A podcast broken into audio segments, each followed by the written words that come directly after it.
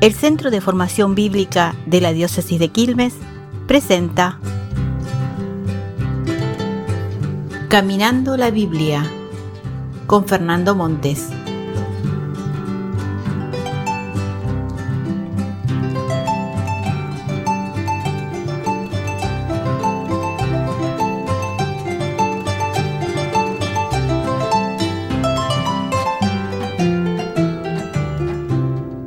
Hace ya algunos años, el director de cine Franco Sefirelli nos regaló una hermosa película cuyo título era Jesús de Nazaret. ¿Qué era Nazaret? Bueno, mire, era una aldea pequeña y desconocida, llamada también por los evangelios la ciudad de Jesús, aunque de ciudad mucho no tenía. Estaba poblada por unos 300 habitantes, pero nunca se la menciona en los libros sagrados de los judíos. Y el historiador Flavio Josefo, que eh, conocía bien Galilea y que cita 45 pueblos de esa provincia, nunca cita Nazaret. ¿Cómo se vivía en Nazaret?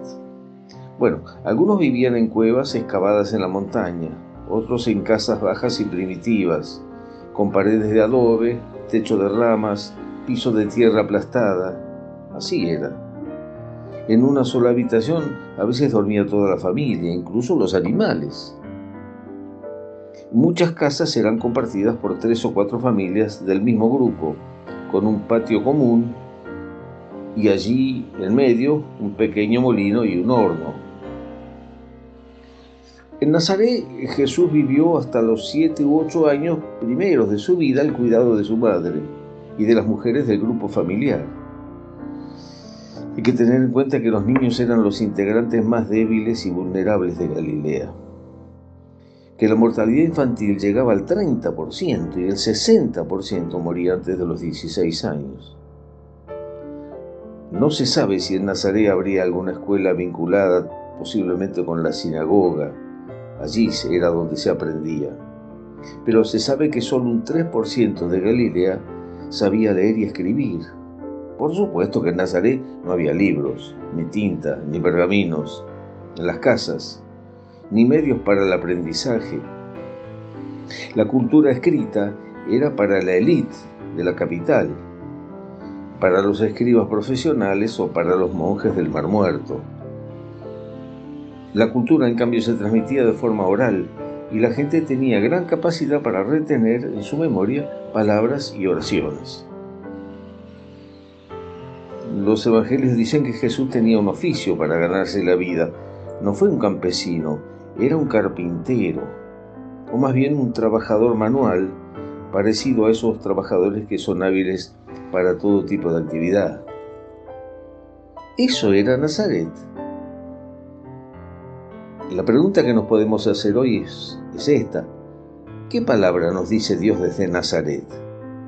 Porque no estamos hablando de un lugar geográfico como tantos otros, solamente geográfico. En Nazaret Dios se ocultó o se mostró tal como quiere ser visto por nosotros.